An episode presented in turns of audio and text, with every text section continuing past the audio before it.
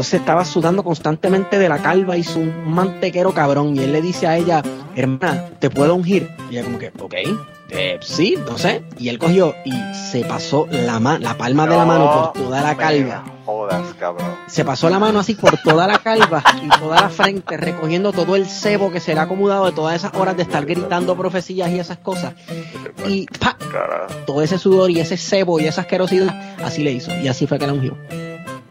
Bienvenidos al podcast Cucubano número 272. Gente, el último episodio del año. Así que ya me imagino que ustedes saben qué es lo que va a ocurrir en el día de hoy. Lo que siempre pasa en el último episodio de todos los años. Y en el último episodio de todos los años lo que hago es que le pongo lo mejor del año, ¿verdad? Y eso es basado en los downloads. Los episodios que tienen más downloads son los episodios que, que obviamente yo entiendo que tuvieron más recepción, le gustó más a la gente. Así que tengo cinco episodios y uno, uno adicional, ¿verdad? Que siempre yo le pongo la mención honorífica, ¿verdad? Al final. Pero tenemos unos cuantos ahí. Así que el primero que yo quería ponerle un clip era de un episodio que tuve con Armando de el podcast Crime Pod Puerto Rico, que es el podcast que todo el mundo está hablando en este momento. El tipo está pegadísimo, pegadísimo en Puerto Rico. Hasta, hasta Chente le hace anuncios de gratis a Crime por Puerto Rico. Y, y, pues yo tuve una conversación con él ahí súper interesante. Hablamos del podcast, pero también hablamos de él y de todo lo demás, que fue lo que él estudió y todo eso. Así que le voy a poner un pedacito de ese episodio para que, para que lo escuchen. Mira lo que pasó con, con el caso de, de Anacacho que ese caso nunca se ha visto todavía, ¿verdad? No, bueno, lo que pasa es que ese caso eh, nunca nunca se pudo eh, arrestar a nadie, nunca se arrestó a ella. antes, antes, vamos a, estamos aquí hablando como si todo el mundo supiera. Vamos a explicar qué fue lo que pasó con el caso de Ana Cacho y después le cuentas qué es lo que pasó con el caso. Pues Ana Cacho, eh, para el que no lo sepa, pues Ana Cacho era una, una, una madre aquí en Puerto Rico que en, en un momento su hijo eh, ella dice que, que, fue a buscarlo al cuarto y estaba ensangrentado. Ella entonces lo lleva al hospital. Eh, en el hospital dijo que el niño se cayó de la cama y, y lo, cuando lo vieron en el hospital se dieron cuenta de que no era compatible con una caída de una cama. O sea, el, el rostro lo tenía destrozado. Y ese caso se hizo bien notorio en Puerto Rico. Todo el mundo en Puerto Rico cayó le cayó encima a ella, la veía como la, la, culpable del caso. Este, habían diferentes teorías de, que había una orgía en la casa, de que habían drogas en la casa y que el nene vio algo que no tenía que ver y por eso la mataron al niño. Entonces, eh, el niño en efecto sí lo, lo mataron con un cuchillo, pero eh, lo importante del caso es que nunca se, se acusó a nadie del caso, nunca se, se arrestó a nadie el protocolo que, siguió la policía fue bien malo. Ellos dejaron que la escena se contaminara, dejaron que, dejaron que limpiara la escena. Y, luego, pues, ese caso se fue enfriando un poco. Eh, si no llega a ser por un personaje bien controversial que hay en Puerto Rico, que se llama La Comay, que es un, programa de chismes, que en ese momento hizo como un cambio de chisme a, hacer un programa de investigación criminal prácticamente, porque los programas se los dedicaba completamente al caso de Ana Cacho y, del niño Lorenzo, que es el nombre del caso como tal, el caso del niño Lorenzo. Y pasaron varios años y se acusó a un, a un personaje que era una persona que tenía problemas mentales y que también tenía historia criminal, que le llamaban el Manco. Y, y básicamente los federales y el gobierno de Puerto Rico le metió mano al Manco, lo acusaron a él y, y, en ese momento un abogado que salió de la nada, que nadie conocía, se llamaba Mario Moxó, pudo defender al manco y lo sacó a suelto. Y, y, no, lo, no, lo, pudieron encontrar culpable de ese caso. Entonces, él, el manco está en una institución ahora mismo psicológica, ¿verdad? Porque el tipo parece de las facultades mentales. Y, y es un caso bien, bien fascinante, es un caso que no tiene fin y que todavía no, nunca se ha encontrado quién fue el que mató al niño. Y nadie quiere hablar las personas que están implicadas no quieren hablar. Y yo no creo que la policía aquí tenga interés de investigar, ni, ni los federales tampoco. Y no solamente eso, sino que la opinión pública ya determinó qué fue lo que pasó. Sí, eso, es un caso que si va a, a juicio, por ejemplo aquí en Puerto Rico, que ahora cambió la ley de, de, de los jurados, tiene que ser unánime. Créeme que aquí, Anacacho, no hay que ni, ni siquiera, el, el, el fiscal no tiene ni que decir nada. Tiene que decir, mira, raise my case, ella es Anacacho tienen, que buscar, tienen que buscar eh, 12 eh, personas de Singapur para que no sepan qué fue lo que pasó, para que puedan ser imparciales, porque realmente todo el mundo en Puerto Rico y todos los boricuas fuera de Puerto Rico saben del caso ese de Anacacho. Y tienen sus propias teorías y tienen sus propios, eh, como tipo CSI, de qué fue lo que pasó esa noche en esa casa, qué estaba pasando. Eh, y, y aquí en Puerto Rico la gente, cuando pasan estos casos, se van en unos viajes y ahora que está la red bien activa, la gente, bueno, monta unas teorías eh, del caso que tú te quedas, tiacho, mano. Cuando, cuando, terminan, cuando terminan con la teoría dicen que, que, que Casella fue el que mató a, al nene. mira, los otros días, los otros días, hablando de Casella otra vez, yo estaba cuando, cuando salió lo de Casella, que le estaban poniendo una fianza para, para el nuevo juicio, eh, en Twitter, yo, yo no me acuerdo ahora mismo, le di retweet a la muchachita porque ella puso una teoría de que, de que el papá de Pablo Casella, que se murió, el, juez, mandó a matar a uno de los testigos, a un jurado, bueno, una cuestión, y yo dije, espérate, esto está... de película, de película. Sí, yo dije, no, yo no sabía eso, eso será verdad, será nuevo.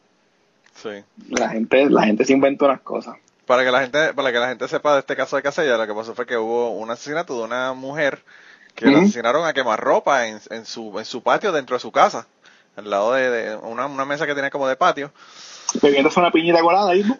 Sí, ahí mismo le pegaron un chorretiros y la mataron. Y, y pues nada, este el, el que fue acusado fue el esposo. Él, él alega que fue una persona que supuestamente brincó una, una una pared de cemento que había en la parte de atrás de la casa. Y un negro. Obviamente tiene que ser un negro porque no puede ser un blanco, los blancos no matan Exacto. No. y, y pues nada, entonces eh, el tipo pues era, era hijo de un juez bien importante de, Puerto Rico, entonces pues ya tú, se podrán imaginar todo lo que eso implica, ¿verdad? Eh, de que el, el, tipo está ahí, el, el país de él estaba allí como si él fuera el que estaba dirigiendo la investigación, diciéndole a los policías qué hacer y moverse para aquí, para allá, y como que anda por el carajo, tú sabes. Algo bien, bien, bien loco del caso fue que ese control que tenía el juez Casella sobre la policía, sobre los fiscales, eh, como tú dices, que él estaba básicamente dirigiendo el caso y la investigación, eso lo jodió el mismo Pablo, porque en una de estas salidas de él, se encontró con la reportera de la Comay, que vuelve al, al, tema hoy, la Comay, y ella, Silvia, le, Silvia Hernández, que se llamaba la reportera, lo coge ahí eh, saliendo de la casa y le hace unas preguntas. Mira, tú mataste a tu esposa y, y el demeanor de él, la manera en que él se comporta, la manera en que él habla, eso creó una opinión pública de que este tipo es culpable, olvídate de eso. Si no llega a ser por esa entrevista, eh, y, el juez, él hubiese hecho caso a todo lo que le decía el papá, él salía, o sea, él no, había break con ese caso, pero esa entrevista lo, hundió, en mi opinión. Claro, y, y by the way, el tipo estaba preso hasta que ahora le van a hacer un nuevo juicio. Eh, ¿Qué fue lo que ocurrió que, que decidieron hacer un nuevo juicio? Pues mira, lo que pasó fue que en el Tribunal Supremo de los Estados Unidos, hace unos años atrás, eh, una persona que había sido acusada, él estaba alegando que, las convicciones deberían ser unánimes. Eh, 12 jurados, los 12 tendrán que declarar a la persona culpable para que lo pudieran meter preso. Pero eso aquí en los Estados Unidos no es así ya.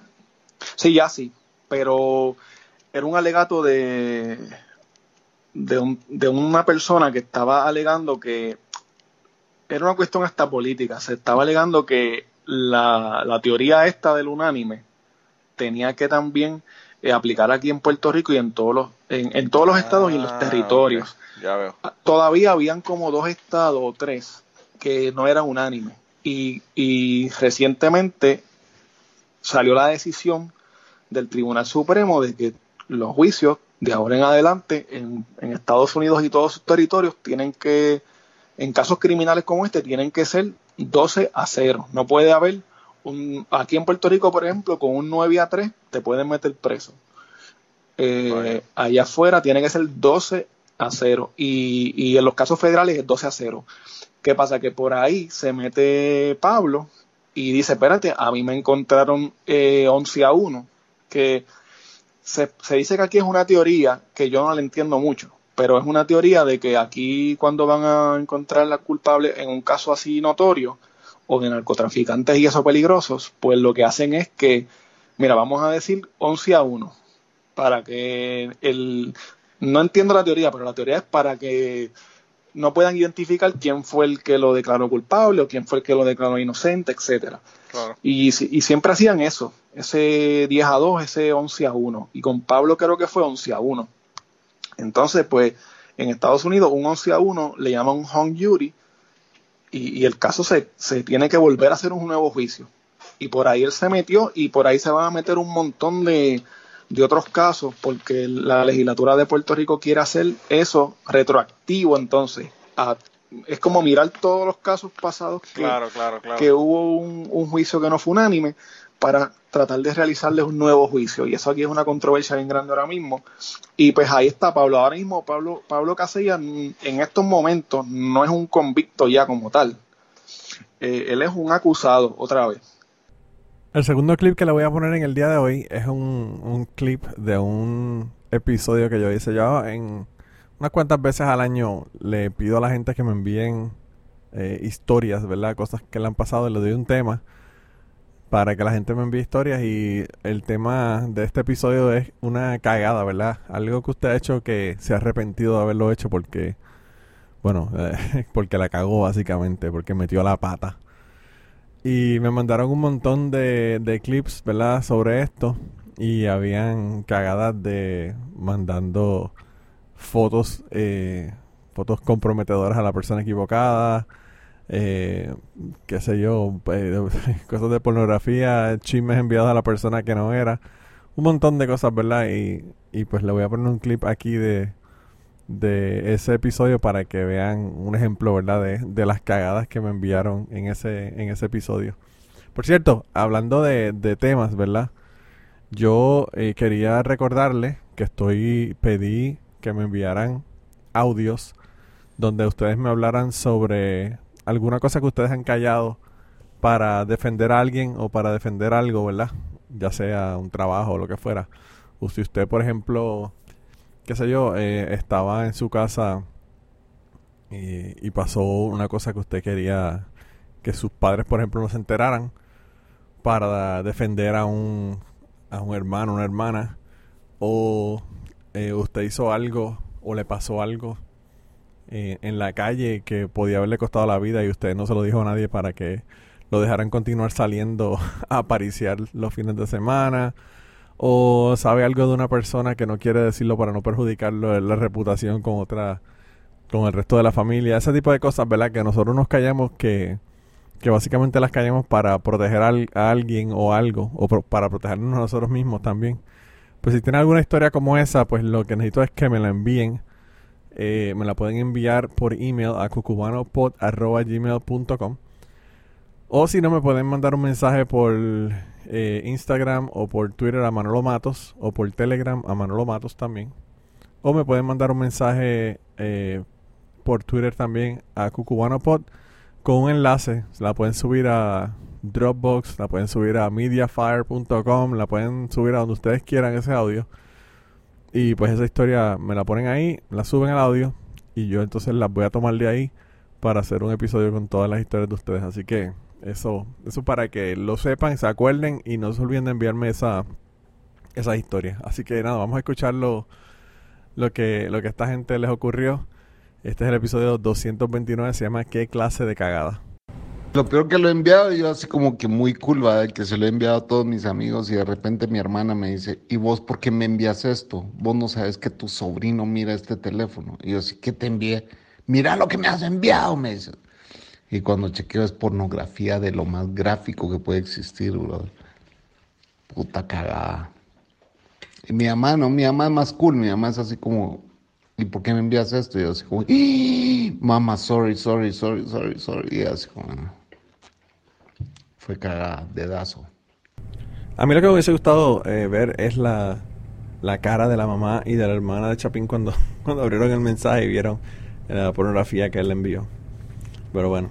Eh, la próxima persona que nos envió algo, yo no estoy seguro si quiere que yo diga el nombre o no, así que no voy a decir el nombre. Pero la cagada esta aparentemente fue por Instagram, así que parece que las cagadas no solamente son por mensaje, sino que también uno puede cagarla bien cabrón en Instagram y, pasarla mal. Así que vamos a escuchar cuál es la cagada de ella. Saludos Manolo. Eh, mi, mi historia es que tan, tan, tan reciente como ayer, que vi una amiga mía que puso la foto de su abuelita y la abuelita, eh, eh, ya una señora mayor obviamente, ella puso una historia bien triste al principio, que tú tan fuerte, tan, eh, soy agradecida por todos sus consejos, por gracias por existir, el mensaje era como si hubiera muerto la, señora.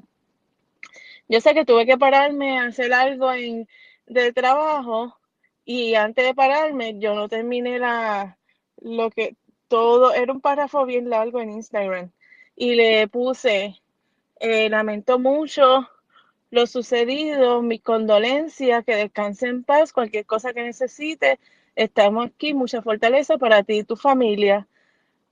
Manolo, cuando yo vuelvo de, hacer lo que estaba haciendo, que, que terminó el, el mensaje que ella puso en Instagram, no era que había muerto, era que era su cumpleaños. Pero era tan triste la dedicatoria que yo, pues, mi tierra. Eh, parece, pues, obviamente ella eliminó ese mensaje. Y es una amiga mía de, de, de la escuela, de high school que no, no está tan close conmigo, o que no me envió ningún mensaje, pero yo, trágame tierra, pues yo le envié un mensaje, mira, disculpa, pensé que era, eh, que había fallecido, tú discúlpame que le dé muchos años de vida y, y de verdad que no era mi intención.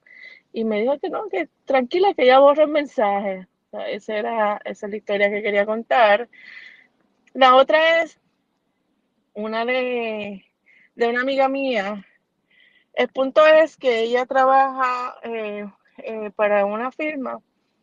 Yo soy contadora. No voy a decir ni nombre de firma ni si es de esa auditoría, no voy a decir nada de esto. El punto es que ella siempre tiene todos sus clientes bien adelantados. Y por alguna razón este supervisor quería que ella trabajara, sus, eh, trabajara unos clientes.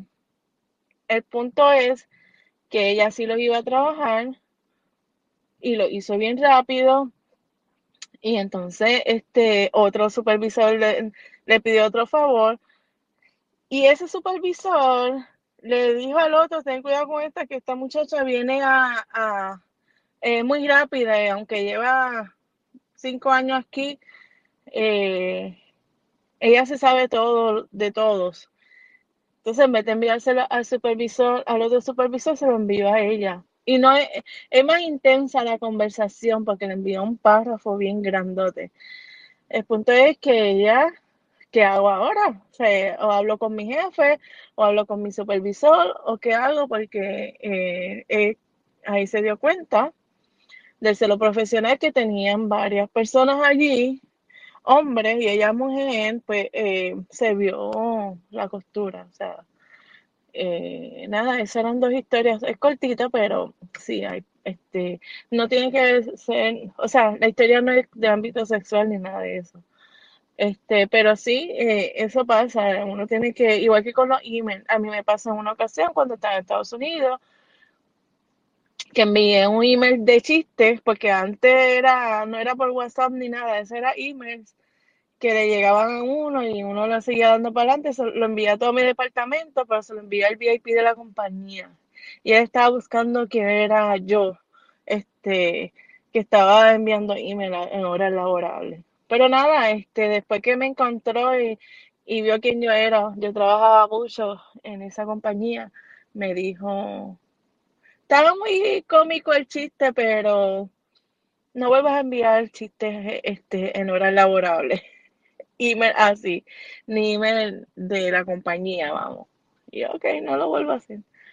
Eh, no, no he enviado fotos ni nada, eso no, yo no, yo no soy de enviar nada, pero sí, eh, uno tiene que mirar bien a quién va a enviar las cosas porque pues, este, puede jugarte eh, en tu contra o leer bien, como me pasó, que para mí fue un bochorno, este, que le dije, le di las condolencias cuando realmente lo que ella estaba hablando era de cumpleaños de su abuela. Eh, nada, eso era todo, Manolo. Buen día. Luego de haber pedido las autorizaciones específicas y necesarias para esto, eh, puedo decirles que este mensaje me lo envió Linet, me autorizó a que dijera su nombre, así que quiero aclarar eso luego de- del mensaje. Desde que yo comencé el podcast, yo quería tener una persona que estuviera haciendo una transición eh, en el podcast, ya sea de hombre a mujer o de mujer a hombre. Y tuve la oportunidad de hablar con, con un chico trans que me estaba hablando, ¿verdad?, de su transición, cómo fue que básicamente descubrió o entendió que, que quería hacer la transición y todo lo demás. Y fue una conversación súper interesante en ese episodio. El chico se llama Yamil. Y fue súper abierto conmigo, me habló bien claro de, de, pues de, de todo el proceso que está ocurriendo. Ya, eso fue hace unos meses atrás. Eh, yo sigo a Yamil por las redes sociales y la transición va a estar, va bastante avanzada. Y pues aparentemente está súper, súper contento con, con su nueva vida, ¿verdad? Su vida trans, que así se llamaba el, el episodio. El episodio se llama Mi vida trans y es el episodio número 226. Así que vamos a escucharlo, un pedacito de esa entrevista que tuve ahí con Yamil. Salí del closet a mis 16. Luego de eso, pues poco a poco eh, estuve en el proceso que era salir del closet. eh, y entonces pues empecé con ciertos cambios, que empecé que sí en modelaje, luego de eso estuve en una banda, luego, ¿sabes? Poco a poco fui cambiando mi forma de vestir. Espérate, espérate, me, me interesa lo de la banda. ¿Qué, qué tú tocabas en la banda? Yo tocaba el snare. Diablo, qué brutal. Eso yo también. yo también. qué coincidencia. Sí, yo tocaba, yo tocaba en la banda. poco lle- llevé, um, lo llevé todo por paso. No Hay, hay personas, ¿verdad?, que son completamente diferentes, como que eh, algunos lo notan, no, desde que yo era pequeño, o sea, pero yo lo llevé paso por paso, yo me di cuenta, hay personas que a veces lo hacen, hay personas que a veces hacen la transición y luego, ah, no, esto no era lo que yo quería. Pero pues en mi caso todo fue bien paso por paso y aquí llegué. Ok, y entonces, eh, ¿cómo fue la aceptación de tu familia y especialmente de tus papás? Eh, cuando tú saliste del closet y le dijiste, ¿verdad? A ellos. Pues primeramente lo del el closet, eh, lo que fue este mi lesbianismo, pues fue difícil, fue bien difícil, no, no me aceptaban, bueno, me vinieron a aceptar casi a mis 20 años. So tuve que vivir muchas cosas eh, escondidas Y me dijiste que saliste del closet a los 16. a los 16, O sea, que estuviste cuatro años, básicamente... haciendo todo escondido. No siendo, cla- claro, y no siendo aceptada, ¿verdad? Por, por la familia. Ajá. Y en este momento ahora de tu vida te aceptan.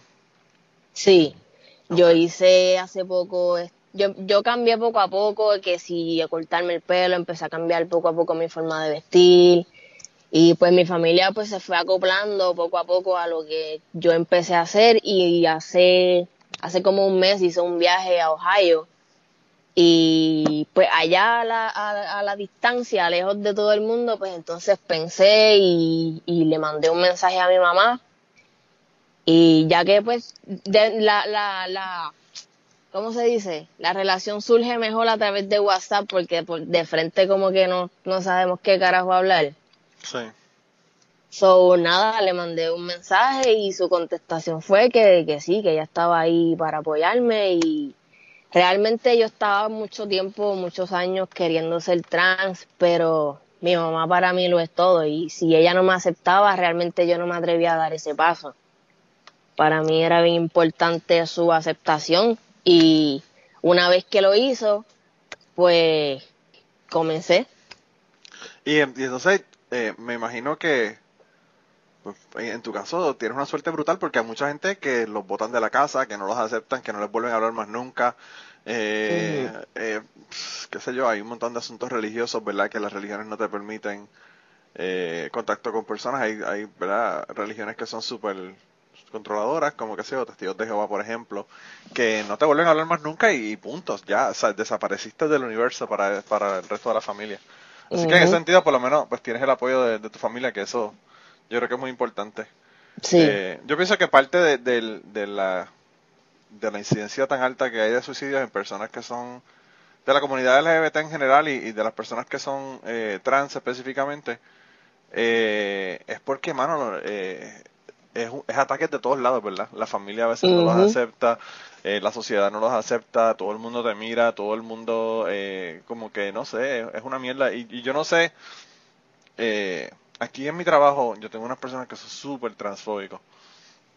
Eh, y tú haces un comentario y enseguida ellos eh, Te atacan. se quieren, yo no sé si lo toman como un ataque tan personal, ¿verdad? Y yo no sé, en tu caso tú, tú transicionaste, ¿verdad? A, a chico y yo pienso que quizás eso hasta hasta menos menos problemático que transicionar al revés, ¿verdad? Porque eh, Sí, yo pienso que, que- los hombres tienen un miedo a enamorarse de un, de un chico que sea trans o, o de una chica, ¿verdad? En este caso. Eh, y después darse cuenta de que, de que, es, que es una chica trans que, que lo, lo siempre tienen ese como que ese ataque, ¿verdad? Esa, ese rechazo, ese, esa agresividad hacia las personas que son trans. Lo que pasa es que la, la gente, cuando yo llegué aquí a Texas, yo empecé a conocer lo que realmente eran las personas trans. Porque básicamente en Puerto Rico lo que tú ves son los drag queens, pero ellos se quitan su vestido y siguen siendo un hombre. Pero aquí fue donde yo vi realmente lo que es un trans, un hombre hecho completo a mujer, o sea, un montón. O sea, aquí son. Y la mayoría de las personas hacen como simplemente por el entrepierna, porque tienes un pene, porque tienes una vagina, porque eres un hombre y tienes una vagina, eso les causa como, como si fuera una cosa loca. O sea, yo lo veo así, o sea, Pero yo pienso que es peor cuando es al revés, cuando es una mujer que tiene pene. Porque eh, los hombres se pueden enamorar eh, y gustarle muchísimo una chica trans, pero en el momento que se dan cuenta de que, de que están enamorados de alguien o que les gusta a alguien, qué sé yo, ponle en una barra o donde sea, y, y tiene un pene, ahí, ahí es como que, no sé, es, es como si le tiraran una, una, una llave de perro a una maquinaria que se, que se desbarata completa. Eh, y, y yo, el asunto de, de los asesinatos y todas las personas trans, yo lo veo porque es por eso, o sea, es que yo no sé, eh, es una agresividad tan, tan cabrona, ¿verdad? Eh, yo pienso que si una persona es completamente segura de lo que es, ¿verdad? Eh, Ya sea heterosexual, homosexual, lo que fuera. Pues mira, mano, o sea, a mí me han hecho acercamiento a hombres para salir conmigo y yo les digo, mira, mano, o sea, me gustan las mujeres, lo siento, pero no tengo que darle un puño en la cara. Y yo escucho macharranes aquí en mi trabajo que dicen, oh, si a mí me llega a pasar una cosa como esa, tú sabes, y yo como que, ¿por qué? O sea, ¿por qué tú tienes que estar con agresividad con la gente? Si hablando la gente se entiende, ¿verdad? El próximo clip que le voy a poner es del episodio 230. Este episodio se llama Enlechando las escaleras y un dedo en él. En donde ustedes ya saben. Eh, y este episodio fue con una amiga mía de toda mi vida. Yo creo que la conocí a ella en primer grado. Y ella, pues hablamos de un montón de cosas. Rehablamos de, de la escuela, de re- recuerdos, ¿verdad? De la infancia. Hablamos de la universidad, de su hospedaje. Ella estudió en Mayagüez. Y le pasaron un montón de cosas interesantes allá mientras se hospedaba en Mayagüez. Y además de eso, ella tuvo un accidente que, que evitó que terminara en el Army, que eran los planes de ella, que ella quería en- enlistarse en el Army. Y eso, ese accidente hizo que no, no lograra su, su propósito. Y yo no sé cómo ella lo ve, ¿verdad? Pero yo lo veo como, como una ganancia realmente. Yo pienso que lo mejor que le pudo haber pasado es no haber ido, no, no haberse enlistado en el Army. Así que Eh, vamos a escuchar un pedacito de esa conversación que tuve con Marilyn. Ya esta es como la tercera vez que, he tenido a Marilyn. Marilyn también estuvo en un episodio que era sobre Tinder. Tenía Tinder en el título. No me acuerdo exactamente cuál era el título. Y ha estado en varios, ha estado en varios episodios. Así que este fue uno eh, que ella tuvo conmigo el año pasado. Vamos a escucharlo. Y la vida le da unas bofetadas a la gente a uno, ¿verdad? Bien cabrón. Yo todavía lo pienso, aunque me siga dando bofetadas de eso. Ah, no, a mí también, a mí también, pero, pero lo que te quiero decir es que uno no, no se... O sea, por ejemplo, tú nunca te imaginas que un compañero de nosotros se va a morir como le pasó a Fanny, que le dio cáncer. Eh, Tú sabes, ese tipo de cosas que uno dice, wow, qué cojones, está cabrón. Eh, gente que mira Jim... Gente joven, loco, yo estaba hablando hoy con mi hermana precisamente pero estábamos buscando unos récords de, de mi hermano. Y entonces fuimos ahí a, a lo de los psicólogos y todo esto, pero nos metimos en el lado de... ¿Estás hablando conmigo cuando baloncesto?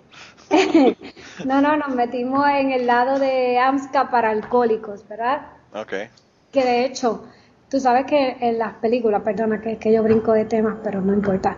En las películas, cuando están en los hospitales, que siempre en los hospitales aparecen los pasillos vacíos, bien cabrón, y así, uno dice, en la vida real siempre hay gente en los hospitales, pues no hay este. Ahí yo, yo le decía a mi hermana, imagínate que sale por ahí Jason, el de Viernes 13.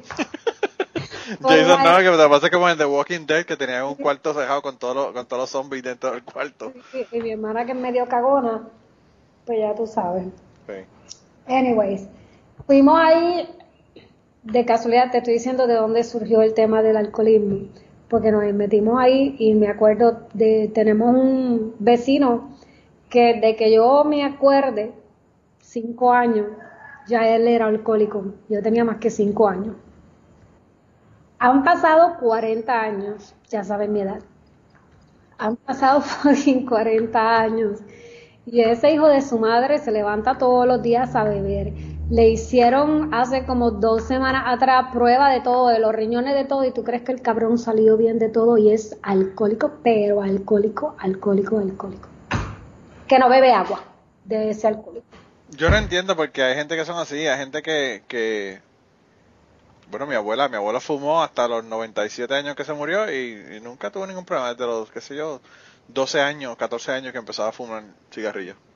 Ahorita te llama uno de esos por ahí oyentes inteligentes y te dice, sí, pero se murió a los 97.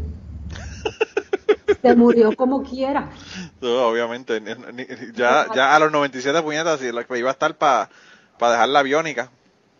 Yo digo que yo me conformo con 70. Si llego a los 70 saludable y yo luego me muero, que se joda, pero yo no quiero llegar a 100 todos los días. No, yo, yo a mí no me importa cuando me vaya, a mí no me tira sin cojones. Después que no vaya sufriendo, ya yo le dije a Chi que si me daba cáncer que me, nos íbamos a mudar para, para Oregon, que pudiéramos matarnos cuando quisiéramos. Cuando ya yo quisiera decir, ya hasta aquí voy a llegar, llego hasta aquí. Eutanasia, eutanasia. Sí, sí. O si no, te conseguimos una dosis de, de la droga esa de caballo que se meten los drogaditos de aquí para que te Propofol, Propofol de la de Michael Jackson. Muchacho. De Michael Jackson. Te mueres en un viaje, pero te mueres feliz. Sí, eso es lo que está cabrón. Fíjate, ¿cuál, sería para ti tu muerte perfecta? Hablando de muerte. Mi muerte, ya yo eso lo hablamos el otro día, pero yo creo que mi, mi, mi muerte perfecta sería monóxido de carbono. Digo, no lo hablé aquí, lo hablé en el podcast Polifonía con, con Catástrofe, pero sería monóxido de carbono. Prender el carro, me pongo a, a escuchar uh, música en el, en el carro y ahí me quedo, me voy 17. Dije muerte perfecta, no suicidio perfecto. Ah, no, bueno, pero... pensé que estábamos hablando de suicidio porque como me dijiste, estábamos hablando de eutanasia, pensé que hablabas de, hablábamos de eso. Ah, la muerte perfecta, no el suicidio perfecto. La muerte perfecta, obviamente Marilyn, viniéndome. Me vengo y me voy a la misma vez. Ah, muy bien, muy bien, esa es la vía. Sí, esa, es la que hay, esa es, la que hay. Segunda opción, durmiendo. Durmiendo, papi se murió durmiendo, así que me imagino que... Felicidad de haber sido tan feliz. El próximo pedazo de, de, episodio que le voy a poner es un episodio que yo creo que va a ser el más difícil de conseguir un pedazo de episodio para ponerle a ustedes porque realmente el episodio completo estuvo... Eh, súper interesante con una aventura increíble que le ocurrió a, a, a a Esteban Gómez del podcast Plan de Contingencia. Él en el episodio 237 me, me comentó y me contó de un verano que él tuvo en Costa Rica, donde él era básicamente un esclavo allá trabajando en Costa Rica. Y me contó un montón de cosas que le ocurrieron allá. Y de todos los episodios de este año, yo creo que el episodio que más mensajes me han llegado, que más feedback he tenido, es este episodio de, de del verano de esclavitud en Costa Rica que tuvo Esteban. Así que les voy a poner un pedacito del episodio, pero de verdad que deberían de ir si no han escuchado el episodio y escucharlo completo. Eh, porque de verdad que está bien, bien cabrón. Hasta, hasta un pedazo de, ese, episodio le puse en la intro por un tiempo este año, así que así de bueno estuvo. Vamos allá a escucharlo. Y, eh, habían monos aulladores, habían dos monos arañas que son unos psicópatas. Son chiquitos, pero son unos cabrones. Ah, sí, y habían los monos capuchín también, los, los que son cariblancos. Sí. Eh, había unos animales que yo nunca había visto en mi vida, que son, es una mezcla entre un mono y un gato que se llama quincayú. Así mismo, y es un animalito hermoso que huele a frutita y se te trepa por encima y te huele toda la cara y te da besitos y se te mete entre la ropa y tú le das papaya y guineo para comer. Todo esto fue lo que yo iba viendo el primer día. Había una jaula gigante gigantesca, gigantesca, gigantesca, donde habían tucanes y guacamayo y una cosa preciosa. Yo dije, Dios mío, yo llegué al paraíso, esto es un sueño hecho realidad, yo me voy a quedar aquí hasta que se acabe el año. Pues todo el mundo se repartía labores. Todo el mundo se repartía labores a las 5 de la mañana. Fulano, tú le das comida a las tortugas. Mengano, tú limpias la jaula de tal y tal cosa. Mengano, tú cuidas al monito. Hay un monito que la mamá se le murió. Que yo estoy pensando que en realidad le dejaron morir la mamá para quedarse con él. La, la mamá se le murió, se llamaba Feluco y a Feluco tú por las mañanas tú tenías que hacerle una mezclita en el biberón, en un biberoncito de bebé y todas las mañanas tú lo sobabas para que él estuviese tranquilito y tú le dabas biberón y él jugaba contigo y tú jugabas con él y así de que él desarrollaba destrezas sociales y motoras, bueno, una cosa increíble. Después me di cuenta yo que esta señora estaba obsesionada con el mono y se lo llevaba para su casa y lo, lo trataba como un hijo y le ponía ropita, una saiquería asquerosa. Pero, eso fue, eso fue o sea acabándose el estadio. O sea que eso sí era Carol Baskin, no son jodederas. Sí, sí, sí, sí, sí. Entonces, los dueños de este sitio era esta pareja de personas que tenían su casa en San José, en la capital de Costa Rica, pero ellos tenían este centro donde ellos cuidaban animales y ellos baja, iban semanal, una semana estaban completas y otra semana se iban, o si no, pues los weekends bajaban para ver cómo estaba todo. Y las personas a primera vista más simpáticas del mundo. Yo estaba en un paraíso. es lejos de, San José, o sea, es un tremendo, tremendo viaje, o sea. Tremendo viaje, tremendo viaje. En avión es nada, pero en carro son horas y horas. Sí, exacto. Pero era, el, tipo tenía una guagua bien pimpiada, se notaba que era gente pues adinerada, eran blancos, obviamente, gente de chavos blancos, pero bien simpático. Nada, eh, tú podías salir, pues tú firmabas un contrato, what the fuck, en el, en el que tú pues te comprometías a llevar a cabo las labores que ellos te dieran allí, ¿verdad? Levantarse a las 5 de la mañana, bla, bla, bla, pero ¿qué pasa? El, día de trabajo era como de las 5 de la tarde, digo, de las 5 de la mañana como hasta las 3 o 4 de la tarde. Pero yo estaba tan y tan apasionado que yo me quedaba hasta las 6, 7 de la noche limpiando jaulas, poniéndole cosas nuevas a los animalitos para que para que jugaran, o sea, yo era para ellos el empleado perfecto porque número uno estaba trabajando gratis, me estaban explotando, después yo me di cuenta, me estaban explotando y no me quejaba y hacía trabajo extra más trabajo del que ellos pedían. Había un mariposario que estaba abandonado. Yo cogí. Si esa gente todavía existe hoy día, si la policía no se los ha llevado, eh, eh, ellos tienen un mariposario, deben ponerle mariposario Esteban Gómez. Porque yo cogí y cerré, remendé las partes de las rejas del mariposario que estaban rotas, llené el mariposario por dentro de plantas de la selva que había alrededor que florecían. Eh, eh, eh, era verano y estaba todo florecido. Lo llené de eso y me fui con una red a atrapar mariposas afuera, por ahí. Y oh, les llené el mariposario. O sea, sí, mano, bien pendejo. Pero para ese tiempo yo estaba bien pompeado y fue una experiencia hermosa. ¿Qué pasa? iba pasando el tiempo y yo iba viendo que la que, la que era líder eh, una alemana era la única que cobraba. Una muchacha que era alemana, que era la líder del grupo, y solamente ella cobraba. Más nadie cobraba. Y ella era el enlace entre los dueños y nosotros. Incluso era el enlace entre los dueños y otro grupo de trabajadores del cual te voy a hablar ahora. Ok, pero antes de que pases allá, ¿cómo rayos tú te enteraste de esto? De, este lugar en Puerto Rico, cuando estabas en Puerto Rico. Un chamaco de 24 años googleando qué va a hacer con su vida ese verano. Porque sí. Ah, o sea que lo encontraste por Google eh, y era básicamente como que una oferta de, de, voluntariado. De voluntariado te ofrecen ir a, lugares en África, te ofrecen ir hasta unas granjas ahí en Israel eh, o en Palestina para la persona que piense que Israel no debe existir.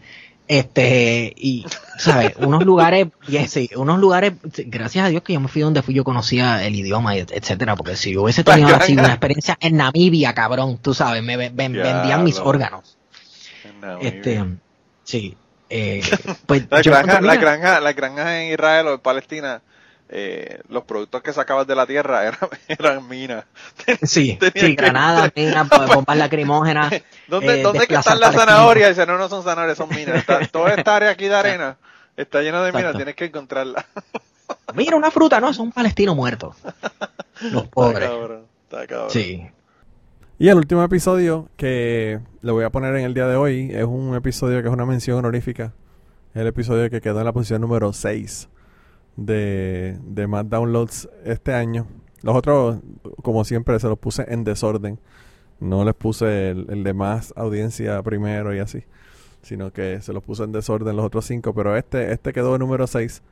Y es un episodio, el episodio 257, que es un episodio que yo grabé con Blanca Blanca es del podcast Autorizar. Ella yo estuve compartiendo con ella ya mientras estuve, estuve en Autorizar por muchísimos años, ¿verdad?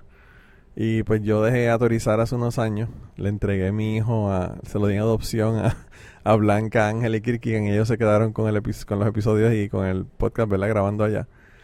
Eh, y ella sigue grabando con ellos todavía. Pero ella viene aquí a hablarme de, de un tema que ella habla mucho en Twitter ella tiene un hashtag que se llama El Hilo Gordo. Digo yo ella, ¿verdad? Pero un montón de gente, la gente lo ha hecho suyo. Es un montón de gente lo que están tuiteando con ese, con ese hashtag. Y el episodio se llama Teniendo sexo con gordas. Y ella me habla pues del montón de experiencias que ha tenido porque ella, ella es gorda y entonces ha tenido muchísimas experiencias con gente que, que han tenido sexo con ella o que han querido tener sexo con ella. Y pues ella viene y me contó todas estas cosas aquí. Y esto fue como un preámbulo en ese momento de que ella me, estaba contando todas estas cosas en el podcast cucubano. Pues ella me estaba dando de preámbulo de que ella iba a hacer un podcast, ¿verdad? En donde ella iba con una, con una amiga a contar todas estas cosas y no solamente contarlas ella, sino tener también invitadas o tener audios de la gente donde le contaran, ¿verdad? Cosas que le han pasado eh, relacionadas al sobrepeso, a la gordura, a las opiniones de la gente, las miradas de la gente, los comentarios, las qué sé yo, situaciones en las que las personas a veces eh, ponen a las personas que, que están sobrepeso, ¿verdad? Y el podcast ya salió, ya tiene como cuatro o cinco episodios. Se llama El Podcast Gordo, lo consiguen en Evox. Eh, y además de eso, pues lo voy a poner un enlace aquí en la descripción de este episodio para que sepan cómo conseguirlo y puedan ir allá y, ir directamente para si se quieren suscribir allá. Así que Blanca ha terminado, Blanca tiene un canal de YouTube y ha terminado con dos podcasts. Eh, está en Autorizar y está en ese otro, el, podcast gordo. Además de eso, tiene Geoventuras, que básicamente se están leyendo la Biblia, ella y un, compañero, ¿verdad?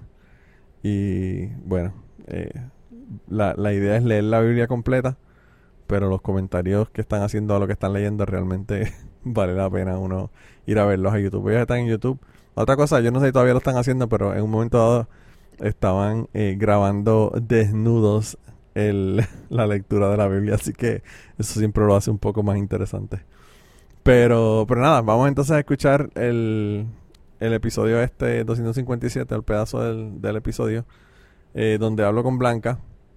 Y antes de poner el episodio, quería primero que nada dar las gracias no solamente a todas las personas que están en Patreon, que son los MVP, son la gente que son los, los que hacen que este podcast eh, se grabe, ¿verdad? Y, tenga este equipo de grabación tan excelente como el que tiene.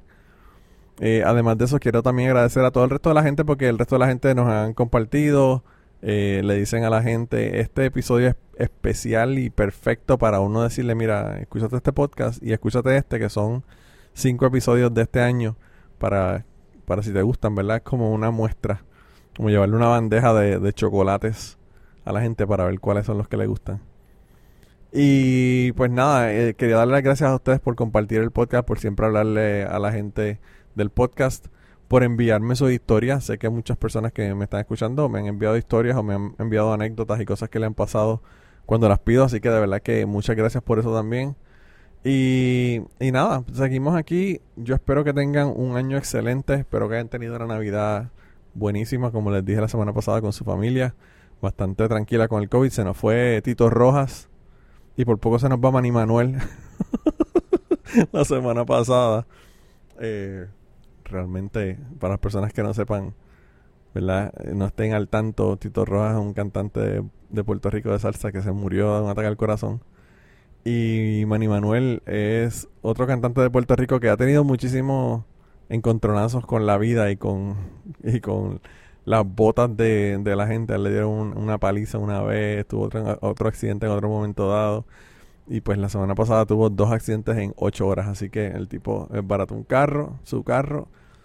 Fue al hospital, lo chequearon, salió del hospital, consiguió un carro alquilado y es barato el carro alquilado. Así que, por favor, cuando vayan a disfrutar de la época navideña, del Año Nuevo, del Día de Reyes, de todas estas celebraciones que tenemos por delante, por favor, no utilicen la técnica Mani Manuel de celebración.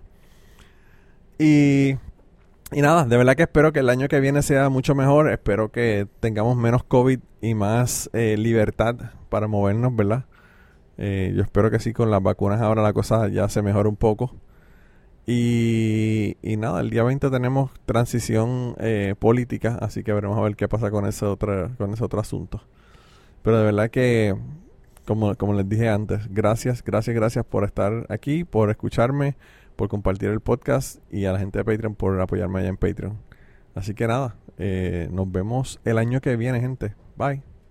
Es que debería de, algunas de esas personas debería decirles que te escribiesen para estar en este programa, porque historias de, yo que sé, personas, por ejemplo, una chica me contaba que, bueno, más de una persona me contó casos parecidos a este, pero recuerdo una chica que me contó que su madre era gorda y que enfermó de cáncer y obviamente, pues claro, perdió muchísimo peso y tal, y la gente diciéndole que estaba guapísima. o sea, que estaban casi contentos de que le dio cáncer porque estaba flaca. No me jodas. Qué, bien estás ahora, me estoy muriendo. o sea, literalmente, la gente prefiere que estés muriéndote a gorda. Pero eso a mí, fíjate, yo no sé, a mí eso realmente no me sorprende.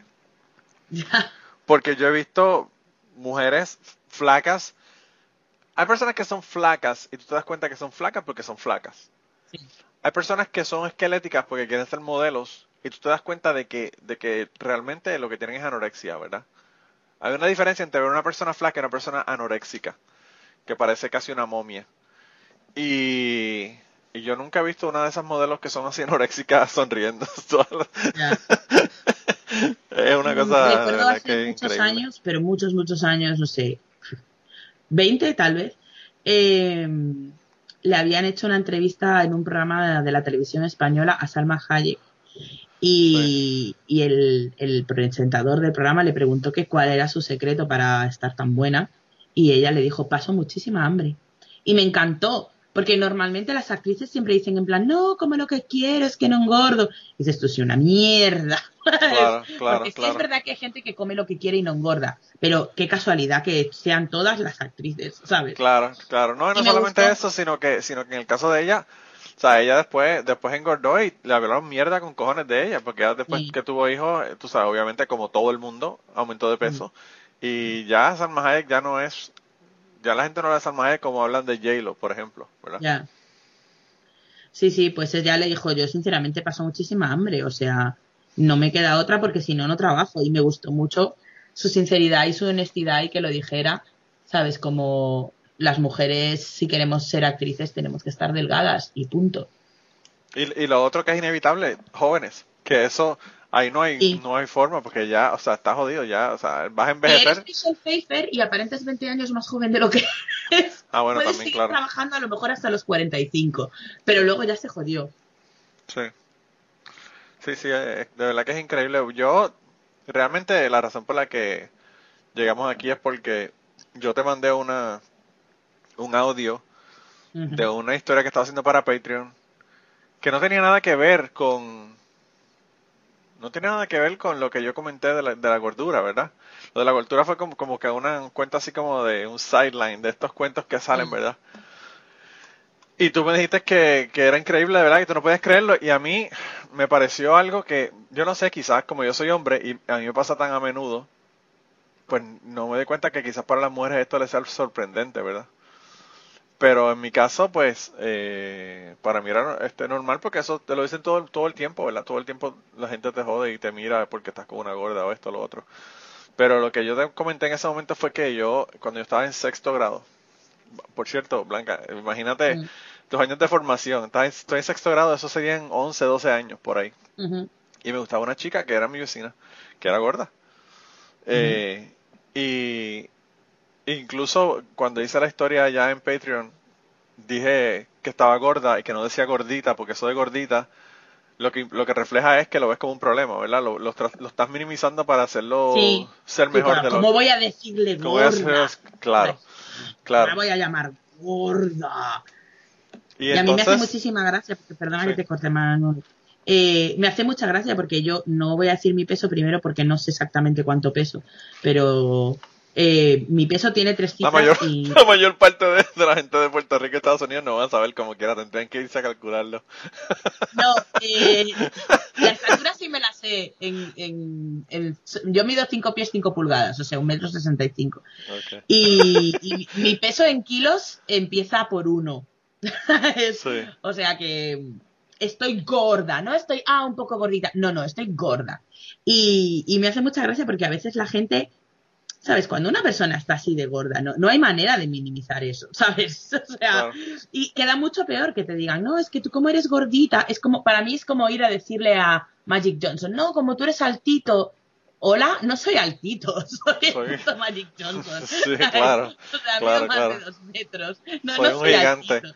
Soy un Claro. gigante. Entonces, es, es tan ridículo cuando a mí me dicen, no, como está rellenita. Yo, rellenita de comida, quieres decir. ¿Sabes? O sea, Wow, ¿qué me estás contando? Estoy gorda, no pasa nada. Estoy gorda. Para mí, decir, estás gorda es como decir, pues tienes el pelo negro o no, no me convierte en persona, ni, ni soy menos que nadie, ni est- estoy gorda y ya está, punto. No pero pero es una, es una forma bien cabrona de tú darte cuenta los prejuicios y la mierda que tiene la gente en la cabeza. Porque lo mismo pasa en Puerto Rico. En Puerto Rico no, nadie es negro, todo el mundo es trigueño. Trigueño. Trigueño. Es que en España trigueño significa algo que no tiene nada que ver con eso. Ah, Para, en España, trigueño es un color de pelo. Es un color de pelo que no es ni castaño ni rubio, ¿sabes? Que es como castaño clarito. Eso es un trigueño. Pues en Puerto Rico te dicen trigueño para una persona que, que, que, que es negro, pero que no es bien, bien negro. ¿Sabes? Ajá. Eh, pero yo lo he escuchado decir para personas que, que yo, yo los llamaría negro. o sea, eh, pero como no quieren decir negro porque es algo negativo, ¿verdad? En su mente, claro. pues te dicen o es trigueño o Aquí en. España dicen negrito. Es ese negrito. También, también negrito. negrito. Sí, sí, es negrito. negrito. Claro, A lo mejor el negrito mide un metro noventa, pero es negrito. es un negrito. Siete pies, es negrito. Sí, el negrito de siete pies. Sí, es, es una mierda, es una mierda de verdad. Pero a nivel, el caso es que estaba contando la historia y hice ese comentario y estaba comentando de, de la mierda que me cayó encima por de mis amistades porque estaba con ella Pero con esa edad es que me parece fascinante que ya con esa edad se anden con esas cosas. Blanca, lo, lo más cabrón no es la edad. Lo más cabrón es que yo, después de eso, bueno, la, la novia que tuve después de esa pesaría 50 kilos, Maybe, maybe. Si, si, si la mojábamos, pesaba 50 kilos. y todo el mundo, todo el mundo jode, que jode, que jode, que a mí me gustan las gordas, que a mí me gustan las gordas, como si eso fuera un problema, como si eso fuera algo malo, como si. Eh, e incluso ni siquiera estaba con, con, con, chicas que eran gordas, o sea que tampoco es que todas mis novias eran gordas, porque es lo que me gusta, no, simplemente te gustaban algunas chicas independientemente, independientemente del peso, claro, independientemente del peso. Me gusta esta chica porque es esta chica y es genial. O me parece muy guapa o lo que sea, ¿sabes?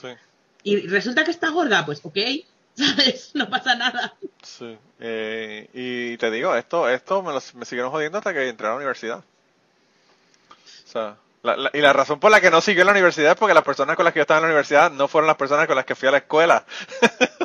porque si hubiese seguido con la misma gente en la universidad, probablemente hubiese seguido jodiendo.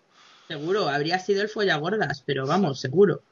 Y antes de terminar esta semana, queríamos darle las gracias a las personas que nos han ayudado con el podcast. Raúl Arnaiz nos hizo el logo y a Raúl eh, sus trabajos los consiguen en homedecomic.com. Así que dense la vuelta por allá y chequen los trabajos de, de Raúl que están brutales. Y la canción del podcast la canta Maida Belén con Rafaelín en la guitarra y Kike Domenech en el 4. Y eh, queremos dar las gracias también a ellos por haber permitido que nosotros usáramos la canción para el podcast. Si te gusta el podcast y quieres apoyarnos en el podcast, puedes ir a la página de Patreon de nosotros, que es patreon.com slash cucubano y ahí puedes hacer aportaciones para el podcast y además de las personas que aporten eh, ahí para el podcast, le vamos a tener material adicional que no va a estar incluido en el podcast dentro de la página de Patreon. Así que dense la vuelta por allá y chequenlo. Gracias por habernos apoyado, gracias por recomendar el podcast, gracias por contarles a su abuela, a su tía, a su mamá y a sus amistades. Gracias por darnos follow en Twitter, porque tenemos muchas personas que nos escriben todas las semanas y queremos darle las gracias a ustedes también, porque sin ustedes realmente, pues para qué vamos a grabar el podcast. Y nada, con eso los dejamos, se cuidan un montón y nos vemos prontito.